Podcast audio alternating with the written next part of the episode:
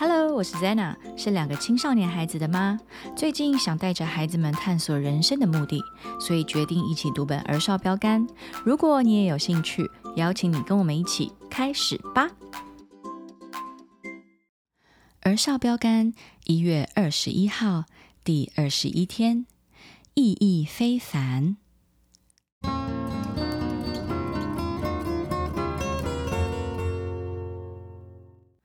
伯利恒的以法他啊，你在犹大诸城中为小，将来必有一位从你那里出来，在以色列中为我做掌权的。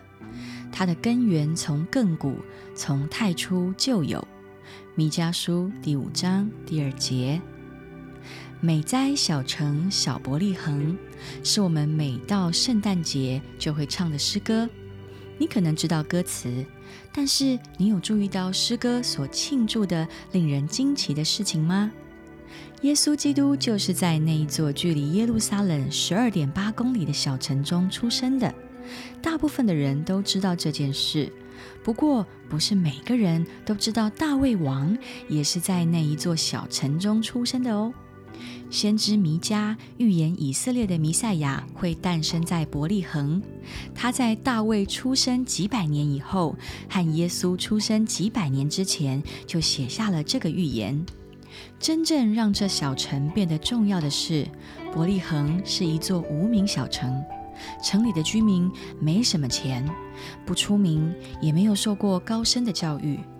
然而，上帝却选择使用这座无关紧要的平凡小城，来达成他对我们这个星球令人惊奇的计划。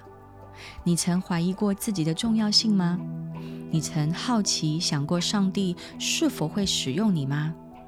当你脑中浮现这种想法时，就开始去唱《美哉小城小伯利恒》吧。别担心，现在不是圣诞节。这一首传扬真理的诗歌，一整年都可以吟唱的。好，这就是今天一月二十一号的儿少标杆。今天的内容其实我非常感动哎，因为他终于提到了耶稣，就是在开始带出耶稣的一个出生，然后耶稣为我们人类的计划。而且呢，我觉得。今天让我在这边也蛮 surprise 的是说，哦，原来真的耶，我们都知道耶稣是在伯利恒出生，但是我们其实还看蛮多人还不晓得，原来大卫王也是在那里出生的。所以上帝真的好奇妙哦，上帝就是用这样的预言，然后先让大卫王出生在那儿，然后又在呃几百年后让耶稣在嗯同样的伯利恒这样出生。所以对我来说，我觉得非常的感动。那你们今天有什么特别的感想呢？嗯，我觉得呀，嗯，就是他有特别讲说，就算是一个可能微不足道，或是大家根本就都不知道的一个小镇啊，或是一个人，嗯，上帝都拣选他，上帝都利用他，不是利用，说使用，上帝都使用他，上帝都使用他成为他重要的器皿。阿门。对，所以这个事情让你感觉怎么样？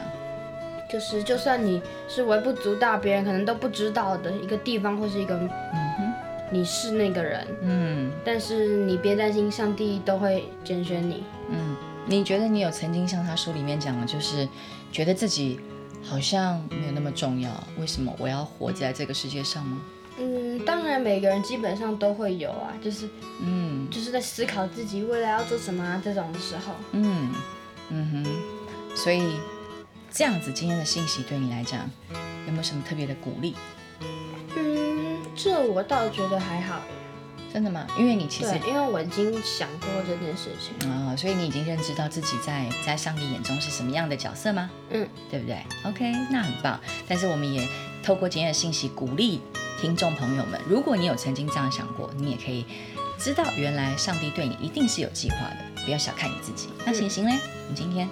嗯，跟乐乐有点像，说因为嗯，一个没没什么事情，不关他的事的一个小镇，嗯，就是上帝还是他的孩子会去使用它，就代表说世界上这么多东西，这么多人，这么多村，这么多家庭，这么多国家，然后可是上帝他一个都没有忘记，嗯，就他每一个都还记得，他也不是说你是。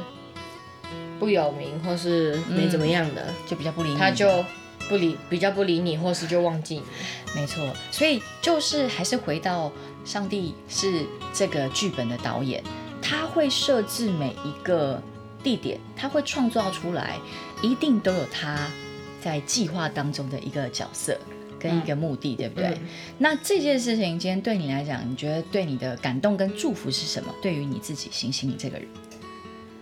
就是就像他讲的，你也有想过我这个人，嗯，但我觉得，嗯，可能对别人可能会有帮助，但是对我，因为我本来就知道上帝他是一个，嗯。大家都，他都每个孩子都记得的，嗯，像自己，假如说有一个妈妈有好几个孩子，假如说什么十胞胎，他每个 十胞，他每天什么送他们去上学，什么拜拜，然后叫每个名字，他都记得。哦，所以你觉得，就是因为天赋是我们爸爸，他绝对会记得每一个生出来的孩子是干嘛用的？对，干嘛是有什么特色，什么样特征，然后他的人生的目的是什么，对不对？更何况。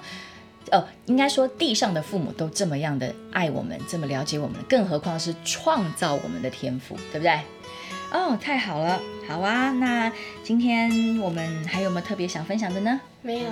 那我们今天就来祷告喽。亲爱的天父，我很惊讶耶稣是在伯利恒出生的。谢谢你使用默默无名的地方和人来实现你的大计划。